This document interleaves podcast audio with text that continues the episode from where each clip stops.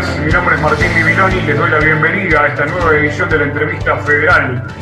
A través de una plataforma digital estamos conectados, colegas de Radio Nacional en todo el país, para recibir en esta oportunidad a la diputada Romina del Pla, a quien ya le doy los buenos días y el agradecimiento por participar de este ciclo. Diputada, buenos días, ¿cómo le va?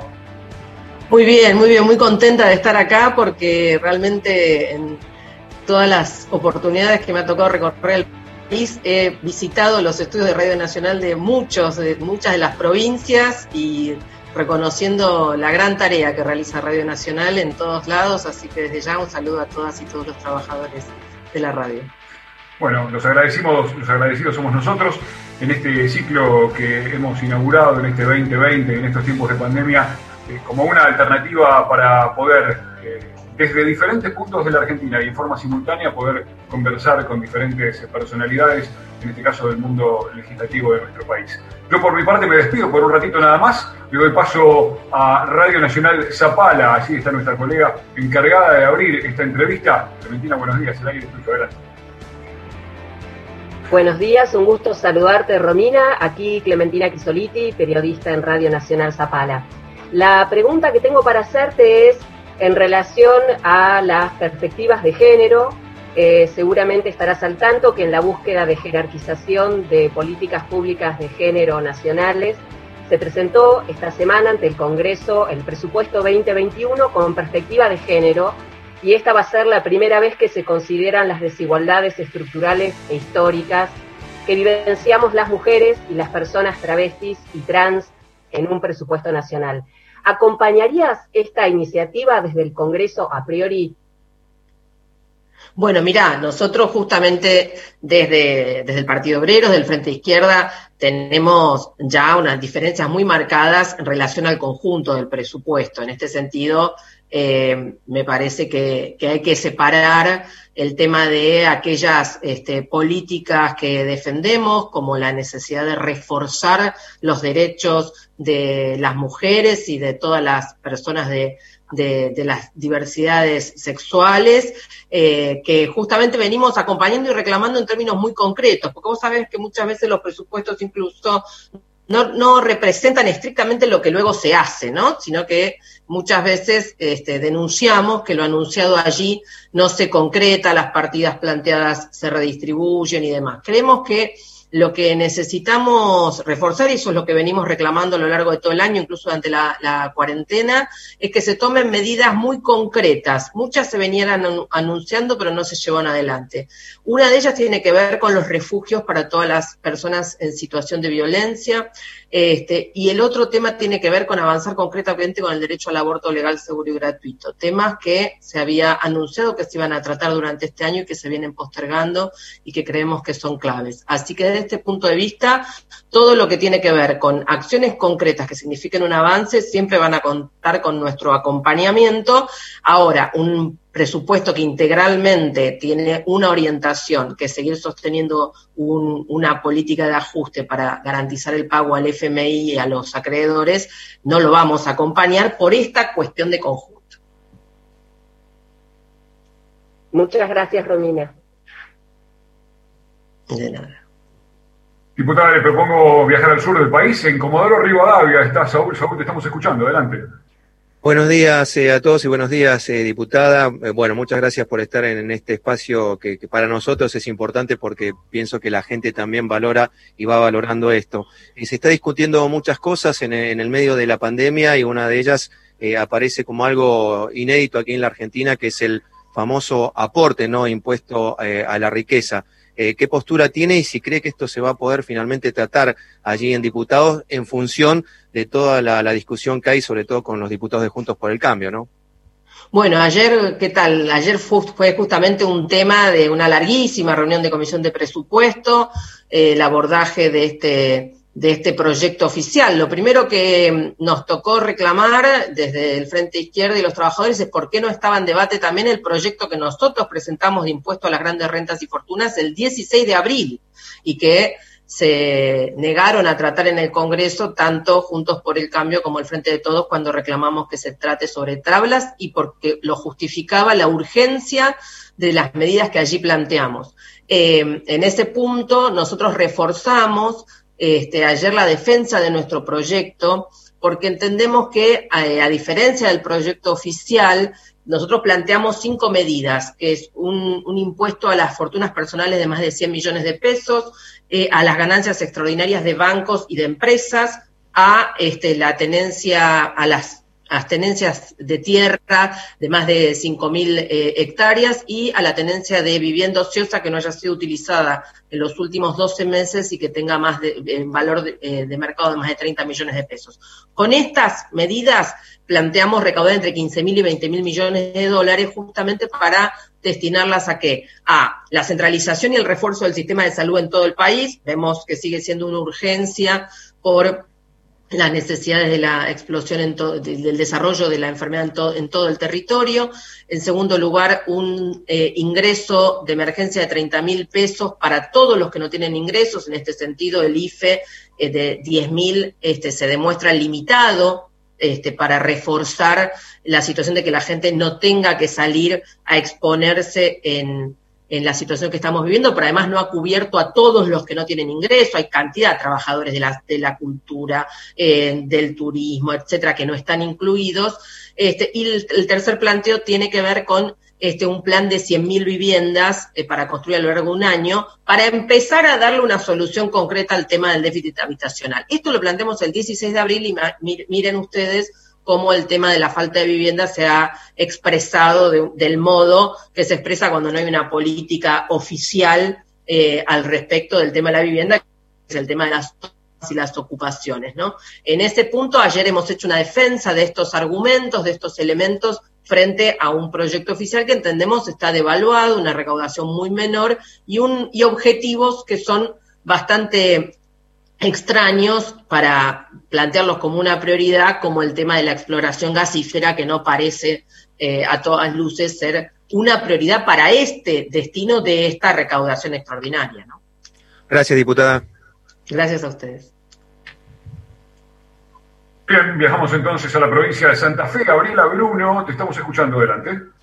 ¿Cómo les va? Muy buenos días a todos. Eh, Romina del Plan, un gusto saludarla. Eh, buenos días. La Cámara de Diputados hoy alcanza un alto porcentaje de composición de mujeres, creo que un 40%, sabrá corregirme si no usted, y 5% de ellas son eh, mujeres diputadas que eh, surgen del sindicalismo.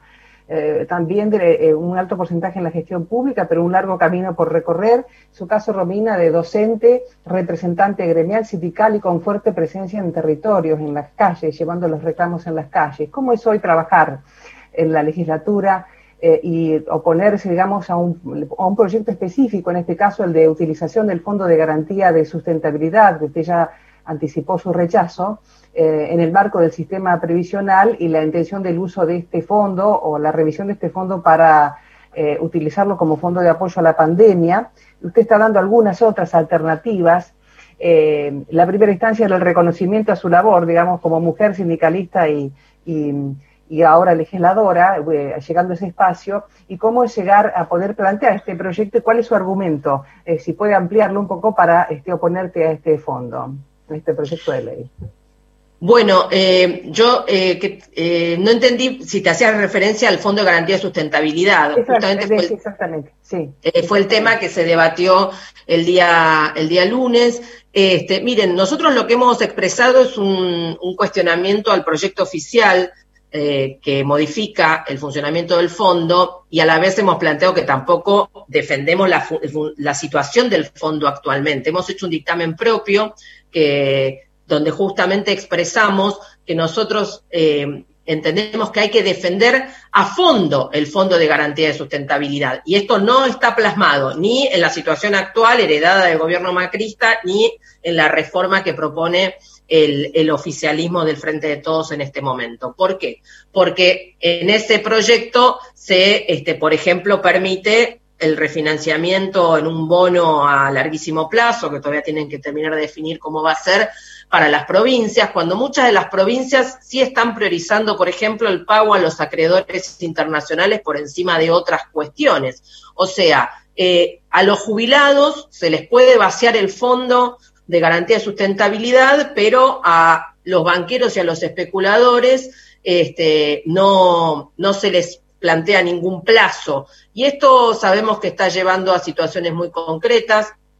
El caso de Chubut probablemente sea el más extremo, donde tenemos a los docentes, a los jubilados, a los estatales cobrando con enorme demora. Este, hoy se cumple justamente un año del fallecimiento de Cristina y Jorgelina, dos docentes que fallecieron luego de regresar de una de las movilizaciones donde estaban reclamando por sus salarios justamente. Y entonces lo que nosotros hemos planteado es que acá hay una situación integral en relación a las jubilaciones que tenemos que discutir, no solo el Fondo de Garantía de Sustentabilidad, que lo defendemos y entendemos que es de los jubilados actuales y futuros. Lo que está ocurriendo es lo siguiente. Desde diciembre se ha suspendido el pago de la actualización jubilatoria. Esta, suspensión y el debate de una nueva fórmula de actualización no es en beneficio de los jubilados. Al contrario, los informes de los gastos del Estado en los últimos meses, si sacamos lo que significa la atención de la pandemia, indican una reducción del gasto público. Esa reducción que ha saludado el Fondo Monetario Internacional y que han saludado toda una serie de acreedores viene de lo que se ha ahorrado, entre comillas, el Estado en el pago de las jubilaciones por haber justamente aplicado una actualización por decreto y no la que verdaderamente le corresponde a las jubiladas y jubilados. Esto es un primer tema. En paralelo se está discutiendo en una comisión mixta esa reformulación de la fórmula de actualización, valga la redundancia, pero no es solo cómo se va a actualizar, lo que se está discutiendo es la armonización de todos los sistemas y los regímenes. O sea, un ataque integral al régimen jubilatorio, del cual no se salva nadie, ni las cajas provinciales, ni ninguno, porque la tendencia cada vez más es a que la jubilación no sea el salario diferido, que ha sido así conquistada por la lucha de trabajadoras y trabajadores que nos han precedido, sino que se convierta en un ingreso de asistencial. Esto es un saqueo muy agudo y nosotros lo denunciamos fuertemente. Hicimos la semana pasada una audiencia pública en el Congreso donde especialistas como el defensor de la tercera edad, Eugenio Semino, y representantes de jubiladas y jubilados de todo el país denunciaron el saqueo que se está produciendo sobre las jubilaciones. Esto es lo que está detrás de este conjunto y por eso nosotros hemos planteado un dictamen propio de defensa del Fondo de Garantía de Sustentabilidad y estamos defendiendo el concepto de la jubilación como salario diferido y defendiendo también el derecho al 82% móvil y reclamamos una jubilación mínima este, que sea equivalente a la canasta básica del jubilado que hoy está en 44 mil pesos como un tema elemental porque con 18 mil 200 pesos es claro que no vive ningún jubilado, salvo en la indigencia.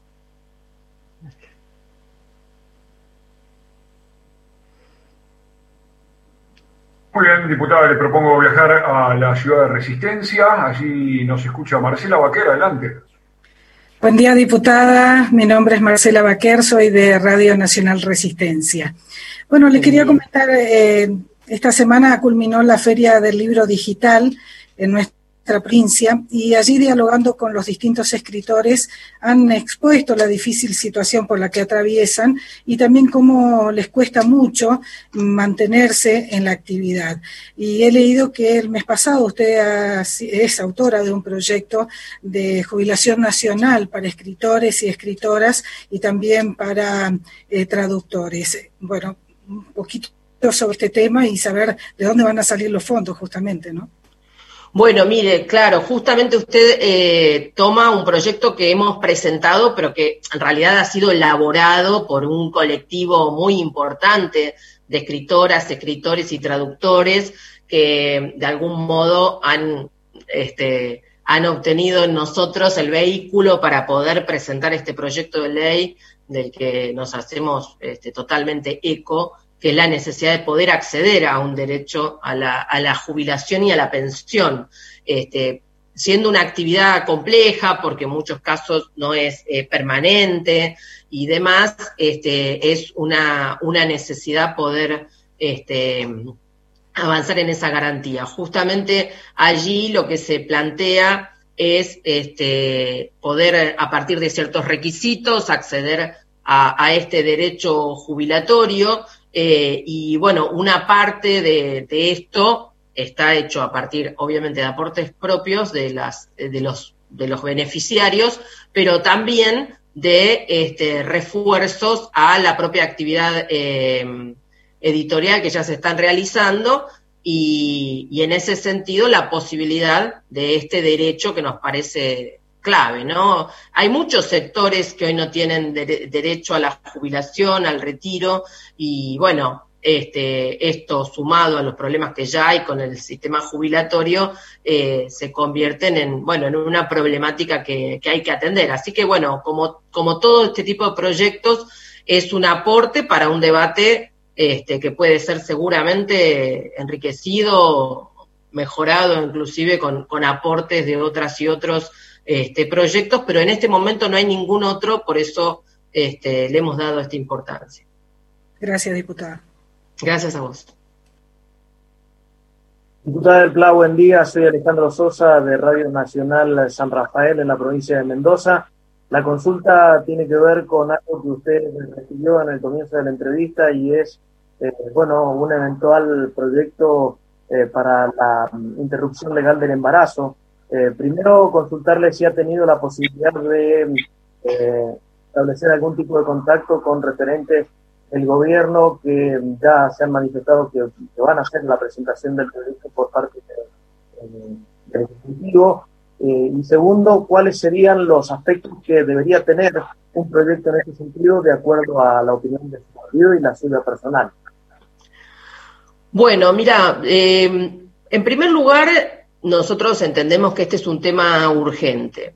Y es urgente porque durante todo el desarrollo de la pandemia y de la cuarentena, si hay algo que no se ha detenido en ningún momento son ni los femicidios, ni las situaciones de violencia hacia mujeres, niños este, y sectores de toda la comunidad LGTBIQ y tampoco los fallecimientos por abortos clandestinos. Al contrario, seguimos sumando casos y seguimos también sumando casos de, dificultad para acceder no ya al aborto legal, que sigue siendo este, sigue estando penado en Argentina, sino al, protocolo de interrupción legal del embarazo, que son sí los abortos que legalmente están permitidos en nuestro país desde 1921 y que ya se va a cumplir un siglo de cómo todo un régimen este, político, legislativo, de salud, etcétera, se ha encargado de este, pisotear estos derechos de las mujeres, de las niñas y de las personas gestantes, porque recordemos que desde 1921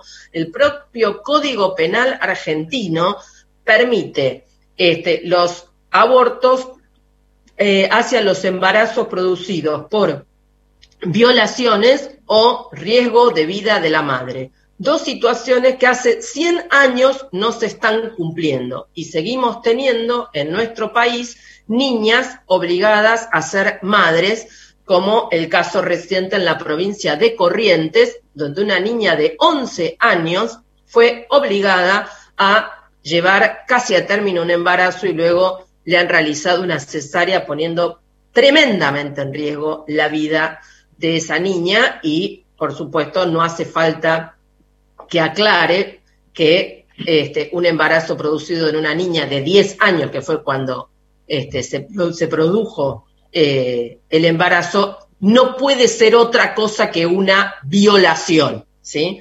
Entonces, em, el tema es integral, por eso lo presento así, porque no se trata solamente de que estamos reclamando que se trate la ley de interrupción voluntaria del embarazo como una urgencia de las personas gestantes, sino que si no avanzamos en ese camino rompiendo todas las presiones y los, el dominio oscurantista y clerical de la salud, de la justicia, de todo el, aparato, digamos, educativo y que rodea a las personas en esta situación, eh, no vamos a poder avanzar ni con todas las cuestiones intermedias. Vemos las dificultades para avanzar en la educación sexual integral en las escuelas, vemos justamente que este protocolo nacional hoy, que tiene rango ministerial de ILE, solo nueve provincias han adherido, nueve, nada más. O sea que efectivamente tenemos una situación muy grave. Por eso necesitamos la resolución de fondo para poder garantizar que se apliquen todos los estadios intermedios que nos, que nos ayuden a evitar tener que llegar a las interrupciones de embarazos. ¿Qué queremos? Evitar los embarazos no planificados. Eso es lo que queremos, por eso el proyecto de la campaña nacional que tiene estado parlamentario, que se ha presentado por octava vez, este, presenta los tres aspectos el derecho a la educación sexual, a la anticoncepción y a la interrupción en condiciones este, que no pongan en riesgo la vida de la persona gestante. En este sentido, eh, el reclamo de que se trate eh, se ve de algún modo detenido por el oficialismo ante el planteo de que va a venir un proyecto del Poder Ejecutivo. Este proyecto del Poder Ejecutivo se ha demorado. Yo se lo he reclamado hasta personalmente en las reuniones que tuvimos de presidentes de bloque con eh, Alberto Fernández, que no se podía demorar. Este, esto él mismo lo ha reconocido, este, diciendo que efectivamente yo lo reté por el tema, no lo reté, le reclamé que aparezca el proyecto porque no puede seguirse postergando.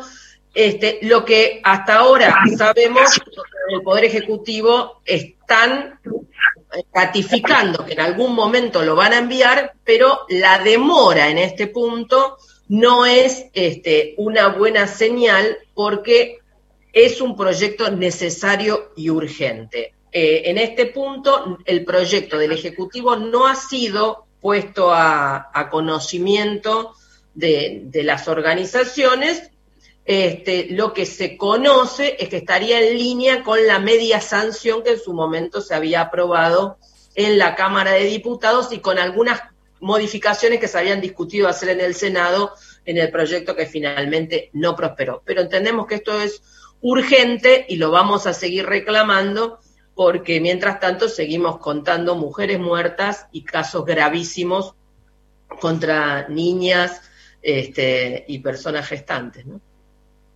Gracias, diputada. Gracias a vos.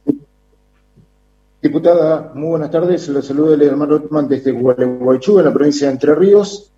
La llevo a un terreno más ideológico, en todo caso, eh, considerando que hay discursos represivos que se pueden encarnar en Patricia Burrich o en Sergio Berni. Quiero preguntarle si hay una consolidación de ese discurso en el país, si ese discurso tiene hoy arraigo en la sociedad y si acaso desde la izquierda no hay cierto conformismo con esos discursos.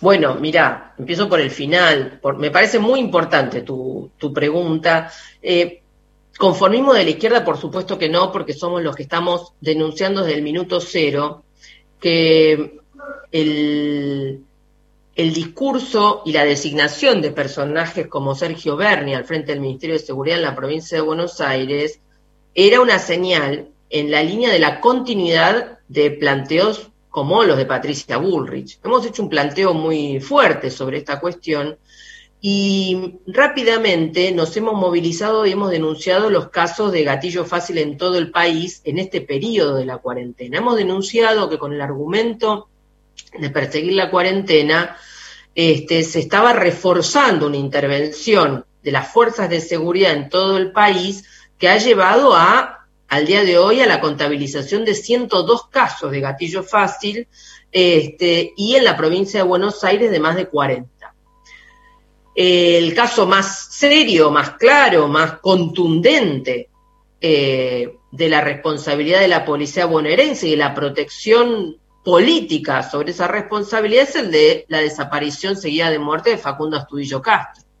En este sentido, el rol de Sergio Berni y su ratificación luego del levantamiento de la bonaerense es una señal muy negativa que debe ser registrada por todos los sectores que se dicen progresistas. Muy negativa porque mientras se refuerzan las pruebas de la complicidad de la bonaerense y de la responsabilidad en la desaparición de Facundo Castro, este, se ratifican en el lugar aquellos que han estado contribuyendo a desviar la investigación, a demorarla, a, cuestionar a la familia y a los abogados en lugar de este, desplazar este, eh, a los responsables y demás. Esto este, a nosotros nos ha llevado a ser parte de, movilizaciones reclamando fuera Bernie, de movilizaciones reclamando basta de represión y también de alertar que la presencia del ejército, por ejemplo, que se pavoneó mucho al inicio de la cuarentena en los barrios, por ejemplo, como La Matanza y otros lugares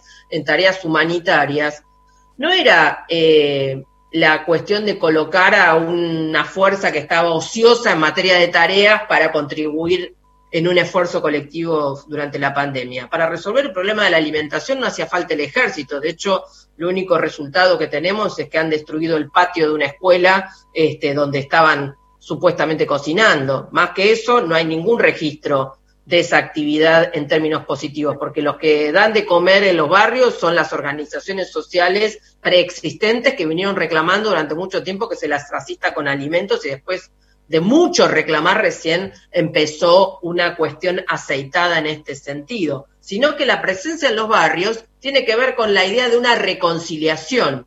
Y no es casual que después de esta idea de una reconciliación aparezca, por ejemplo, días atrás la reivindicación por parte de las autoridades del ejército del operativo Independencia, que fue este, en el año 75 un operativo represivo brutal contra, este, contra distintos este, sectores de, luchadores de la, este, de la población en ese momento. Entonces, efectivamente, lo que tenemos es un reforzamiento de esta orientación.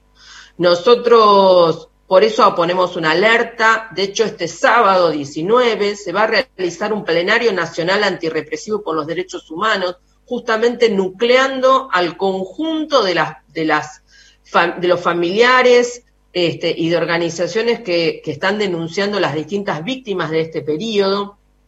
Este, de este periodo me refiero en un sentido amplio de lo que ha ocurrido este año, de lo que ha ocurrido bajo el gobierno anterior y de los casos que vienen sin resolución positiva porque en los casos de la represión de las fuerzas de seguridad, lo que tenemos como, como hilo conductor común, ¿cuál es? La impunidad. Entonces, justamente por eso eh, los, agrupamientos continúan teniendo que intervenir porque la mayoría de ellos no han obtenido justicia. Así que nosotros desde ya seguimos movilizados, seguimos reclamando este, el desplazamiento de Sergio Berni, Queremos justicia por Facundo Castro y por cada uno de los casos que se han dado en todo el país y para esto hay que dar este, un giro en esta orientación represiva que no es casual que quede porque cuando falla la contención social en el cuadro de una crisis económica tan importante, efectivamente el Estado tiene a mano la represión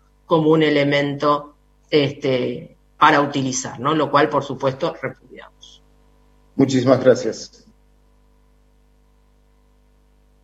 Buenas tardes, eh, diputada del Plan. Mi nombre es Claudia Eslava de LRA25, Radio Nacional Tartagal. Bueno, una de mis preguntas, en principio, sería el tema fuga de capitales. ¿Cuál es la, su, su, opinión con respecto a esto, teniendo en cuenta el gobierno de Mauricio Macri?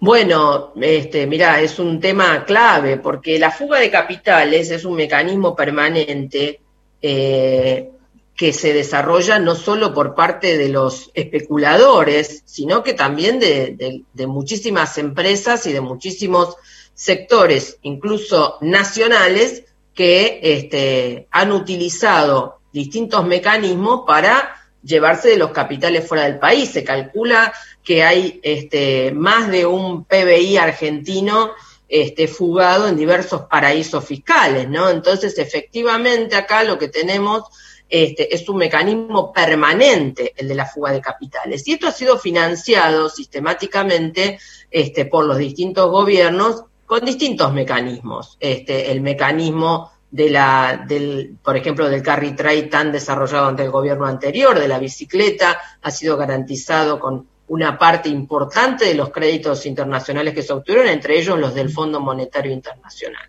Pero esto no se ha detenido y ustedes fíjense cómo este, la, denuncia sobre la, fuga de capitales y la falta de, liquidación, por ejemplo, de los dólares de las, exportaciones, es un mecanismo que ha, que ha, visto claramente la luz pública cuando se empezó a denunciar la situación de vaciamiento consciente de Vicentín.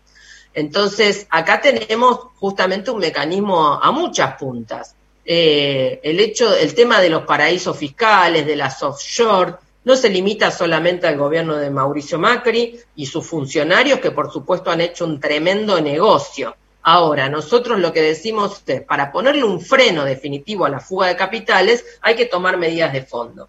Este, en primer lugar, eh, entendemos que hay que eh, nacionalizar la banca y el comercio exterior. Esto es una necesidad fundamental, porque si no, no hay manera de evitar las fugas ni las fugas de los funcionarios, ni la fuga de los empresarios, ni el mecanismo de este, subregistrar las exportaciones, como hace Vicentín y tantas otras exportadoras, no solo Vicentín.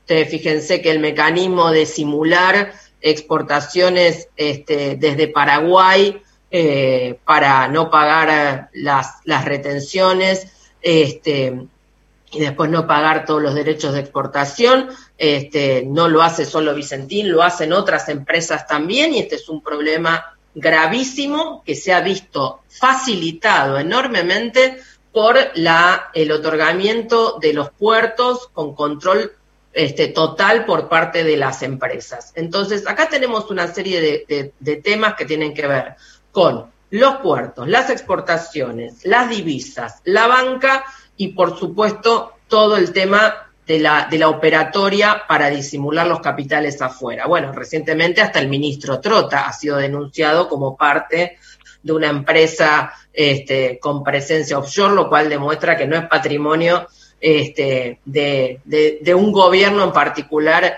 estas mecánicas, ¿no? Entonces nosotros entendemos que justamente la defensa de los recursos del país tiene que ver con, tomar estas medidas. Si no se nacionaliza la banca y se nacionaliza el comercio exterior, esto quiere decir que tiene que tener un monopolio el Estado de esas transacciones. No quiere decir expropiar este, todo, sino que un monopolio estatal de esas transacciones para un verdadero control. Y si no nacionalizamos nuevamente los puertos, sacando, volviendo a controlar lo que entra y sale, lo cual también sería un gran elemento tanto para combatir la trata de personas como para combatir el narcotráfico y tantos otros comercios este, ilegales y dañinos, este, es muy difícil que se puedan combatir. Y bueno, ahora estamos frente a una situación muy grave, que es este, esta, esta situación de un, de un, de super cepo que, entre otras cosas, está demostrando que la renegociación de la deuda con los acreedores privados eh, y la presentación del presupuesto no son medidas que alcancen para frenar esta fuga de capitales este, y este drenaje de las, de las reservas del Banco Central, sino que estamos virtualmente ingresando en una situación de agudización de la situación del país en relación a, a, una situación de default este, puntual que ahora se va a extender a empresas este, con las últimas medidas, ¿no? Bueno, muchas gracias, diputada. ¿Qué tal, Romina? Buen mediodía. Eh, mi nombre es Gastón Fiorda, acreditado de la radio en el Congreso de la Nación. Eh, primero consultarte por la agenda que tiene puntualmente la Cámara de Diputados para este último tramo, para este último trimestre, siempre y cuando no haya sesiones extraordinarias. Tienen por delante la reforma judicial, el presupuesto 2021, el tema de la actualización de la fórmula previsional, eh, el aporte solidario de las grandes riquezas y en una dinámica que si bien se llegó a una especie de, paz o de tregua hace muy poquito, entre el oficialismo y el principal bloque de la oposición, bueno, no queda claro también cuál va a ser la dinámica. Para algunos temas se requiere una sesión presencial, para algunos otros virtual. Primero, ¿cómo ves esa mecánica? Si lo ves viable o si entendés que en cualquier momento también vuelven de nuevo el conflicto entre esos dos espacios que hoy tienen eh, casi el 80% de la representación en la Cámara Baja y después puntualmente por un tema en la ciudad de Buenos Aires, pero que atañe al sector docente, vos venís de, ese sector, tenés representación gremial, el gobierno de la ciudad de Buenos Aires eh, impulsa una especie de regreso a clases, espacios abiertos, eh, aún cuando los sindicatos o los gremios que tienen la representación de los trabajadores docentes rechazan esa, esa medida. ¿Vos cómo, cómo analizás eso? Bueno, vamos, un montón de preguntas, este, Gastón, en, un, en una sola como 20. Bueno, eh, mira, en primer lugar, yo creo que tenemos que, ser claros. La discusión entre el Frente de Todos y Juntos por el Cambio no tiene nada que ver con la presencialidad o la sesión telemática porque en definitiva hemos tenido sesiones de 14 horas que se han demostrado que se debatió de todo, y no es el problema del método lo que se está poniendo en cuestión, sino que el, detrás del asunto del método y detrás del asunto del reglamento y el protocolo este de las sesiones mixtas, lo que este, se ha vehiculizado es una puja alrededor de los temas que están en debate, una puja política, una, digamos, una pelea y una puesta en escena que se ha este, que se ha vehiculizado por este mecanismo, pero por abajo había otras discusiones. ¿Cuáles eran las discusiones? La reforma judicial, donde están peleándose a ver quién se queda con su influencia y su poder de lobby dentro del Poder Judicial y quién lo amplía, este, cómo se dirimen las posibilidades de este, impunidades para un lado y para el otro, eh, cómo este, se se, dirimen los mecanismos de presión sobre la justicia de los distintos sectores políticos y, empresarios para tomar definiciones. Todo esto es lo que ha estado detrás de esta discusión.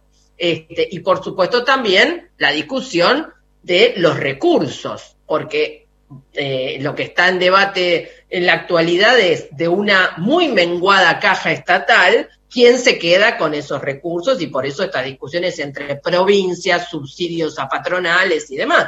Que hay todo un sector de la burguesía argentina que dice, lo que haya en el Estado no tiene que ir a la provincia, tiene que venir a subsidiarnos a nosotros, o una parte importante, y garantizarnos poder armar algún ciclo este, de nuevos negocios. Los gobernadores dicen, tiene que venir para acá. Entonces hay una pelea muy fuerte alrededor de los recursos en un cuadro muy, muy, muy, muy extremo del país y del conjunto del mundo. Entonces creo que esto es lo primero que hay que, hay que ver. Y por eso, cuando empezaron a ponerse de acuerdo este, que algunos temas se patean un poco para adelante, bueno, se terminó la discusión y avanzan en una agenda. Ahora, esa agenda es toda contraria a los trabajadores. Eso nosotros lo pusimos de relieve. Yo el último acuerdo este, de prórroga no lo firmé. No lo firmé porque es todo un consenso que tiene que ver con introducir temas que no, ninguno es a favor de los trabajadores. Miren, este, en esto retomo un tema de la primera pregunta que me hizo Clementina sobre, por ejemplo, el presupuesto y la introducción de elementos eh, desde el punto de vista de la perspectiva de género y del reconocimiento del rol de las mujeres y las desigualdades.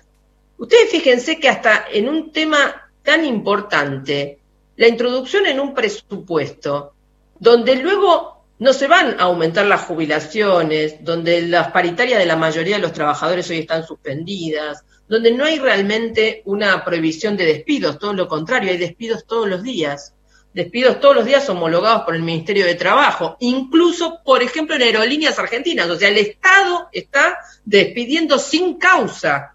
El Estado, en aerolíneas. Entonces, ¿qué, ¿cuál es la señal hacia las patronas? Entonces, si no hay efectivamente no hay, ni no está en debate, una algún tipo de política de sostenimiento real de los derechos de las mayorías populares.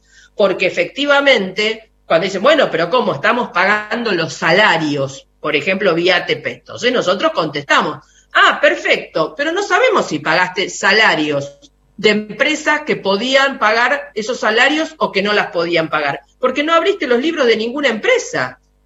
Entonces, no tenemos este, el conocimiento de si, por ejemplo, Techin necesitaba que le paguen el ATP. Abramos los libros de Techin, veamos de paso dónde han ido a parar las ganancias, si las han fugado, a dónde las han llevado, porque ¿por qué el Estado le va a tener que pagar los, el, dinero para los salarios? Obviamente queremos que los trabajadores cobren, pero Techin tenía suficiente espalda para hacerlo con sus propios recursos. Entonces, estos son los problemas de fondo. Por eso en la agenda no está ni la defensa del 82% móvil, ni un aumento de emergencia a los jubilados, ni la prohibición real de despidos y suspensiones, ni la centralización del sistema de salud. O sea, nosotros planteamos al inicio el tema de la centralización del sistema de salud. Lo llevamos en las 20 medidas a la Casa Rosada antes de la cuarentena. Sabemos que el decreto llegó a escribirse para centralizar el sistema de salud. Ahora, ¿por qué no se firmó?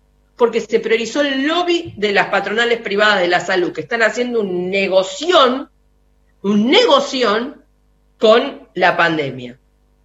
Y en este punto, este, efectivamente, el resultado lo tenemos. ¿Cómo lo tenemos? Porque lo que se dijo que se había ampliado de capacidad en las provincias, vemos que no está efectivamente así, porque vemos que no se están haciendo los testeos, porque vemos que efectivamente eh, hay un intento de normalizar una actividad económica no esencial, donde el que pone la vida después es el laburante, como ha pasado en las distintas actividades, desde el ingenio Ledesma hasta la, la, minería de los rincones más diversos del país, por citar algunos ejemplos, o la pesca, donde no ha habido realmente controles sanitarios en las flotas y después vuelven los buques con todo el personal enfermo este, sin haber tenido ninguna medida preventiva este, en la previa. Por eso nosotros alertamos que la idea de, plantear que, bueno, que ya está, vamos para adelante, normalicemos, demos clase, es un problema. Si las condiciones sanitarias no están dadas, no, no se puede plantear que entonces juntamos un grupo de pibes en una plaza a como de lugar para simular que vamos a una situación de normalidad que no está planteada, porque estamos en el peor momento de la pandemia en el país y sin embargo parece que esto este, no es lo que está ocurriendo. Tenemos eh, cantidad de provincias y localidades con las terapias intensivas colapsadas y se está hablando de, este, de, ir a contar cuentos a la plaza, con todo lo importante que considero que es contar cuentos y todo lo que los docentes de todo el país están haciendo de esfuerzo fenomenal para mantener las relaciones con sus alumnos. Nosotros insistimos, para garantizar que ningún pibe quede afuera de la, de la relación educativa, ¿qué necesitamos? Que haya conectividad gratuita, que sigue sin haber, y que haya dispositivos para todos, que sigue sin haber. Lo que se está haciendo en materia de continuidad pedagógica es sobre la espalda y los recursos de los docentes y de las familias de los alumnos. Esto es lo que tiene que quedar claro. No se ha liberado una conexión. Y eso que han armado todo un revuelo con un supuesto decreto de declaración de servicio esencial. Pero a las telco no le tocaron un centavo, porque no se los obligó por parte del gobierno ni del Ministerio de Educación de la Nación a liberar la conectividad para docentes y estudiantes, que seguimos pagando en nuestro bolsillo la conexión para dar clase. Ese es el problema de fondo, que es integral, tanto en el tema de lo que se discute en el Congreso este, como agenda, que eh, nosotros contrastamos lo que entendemos la agenda urgente con la que realmente se va a poner en discusión, y lo que está pasando en el conjunto de las áreas. Por eso hoy este, va a haber una, una hay, se está desarrollando en este momento una jornada nacional de lucha del plenario del sindicalismo combativo, ¿Y por qué se está desarrollando? Y porque efectivamente hay despidos, no se respetan los derechos laborales, hay una reforma laboral de hecho, no hay paritarias o este, están suspendidas o están cercenadas o se mantienen las rebajas de salario. Entonces, la precarización laboral aumenta enormemente. Todo esto es lo que lleva a que el sector que no está en los pactos con las patronales, sino el sector del sindicalismo combativo, este, se ponga al frente de este reclamo en todo el país, ¿no? Creo que esto es lo que de alguna manera sintetiza ese conjunto de preocupaciones que me manifestaste, Gastón. Gracias, Romina. ¿eh? Hola, Romina. Buen medios días. Juan de Radio Nacional Santa Rosa. Este, voy a volver un poco con la pregunta del compañero de Gualeguaychú. Este, bueno, estuvimos viendo en las últimas semanas el conflicto que hubo con la policía bonaerense y me gustaría saber cuál es tu posición sobre que las fuerzas de seguridad estén sindicalizadas. Bueno, mira, nosotros eh, estamos en contra, nosotros no le reconocemos el carácter de trabajadores a las fuerzas de seguridad, entendemos que justamente lo, han expresado los mismos voceros, al que lo, digamos, al que lo quiera entender de fondo, este, no hace falta escucharme a mí, hace falta escuchar a los voceros la bonaerense. El planteo era muy claro. Nosotros necesitamos más, este, más salario y mejores condiciones para poder ir a desalojar a la gente que está ocupando tierra, por ejemplo, en Guernica. O porque nos llaman a distintos conflictos laborales y tenemos que intervenir. Entonces, por más que tengas un origen humilde y muchos provienen del, obviamente de familias trabajadoras, la actividad que desarrollan es una actividad contraria a los trabajadores. Entonces, mejor reprimir a los trabajadores no es una función este, positiva socialmente. Por eso nosotros consideramos que no tienen, este, digamos, el derecho a la sindicalización no es un elemento progresivo y nosotros pugnamos por la disolución de estas fuerzas represivas y por una reorganización social que nos permita otro tipo de mecanismos de control para evitar, por supuesto, que haya delitos y que, y que haya un ataque al, a la tranquilidad del conjunto de la población. Pero la, más allá de las personas, porque por supuesto hay personas que individualmente, este, digamos, no, no, no tengo ningún cuestionamiento, el tema institucional este, es lo que nosotros cuestionamos y por eso este, entendemos además que el mecanismo, eh, más allá de que aparece claro que son cifras este, difíciles de defender, es, claro que el reforzamiento de eso no mejora este, a los trabajadores, sino al contrario. Esto creo que es claro y además lo hemos visto porque esta semana la policía bonaerense no dudó en aparecer reprimiendo violentamente en varios lugares. Aquí en La Matanza hubo varios. Hubo una represión, una marcha este, contra la contaminación de Claucol absolutamente salvaje y luego hubo este, una represión a un corte en reclamo de que no habían prevenido una picada que terminó con la, muerte de un, de un, niño de seis años. Entonces, el accionar este, y el resultado del, del levantamiento y que le han otorgado no solo el aumento salarial, sino indudablemente la protección y la impunidad para los casos de gatillo fácil, que está representado en la continuidad de Sergio Verdín, los ha envalentonado y tenemos una situación peor en la actualidad que la que teníamos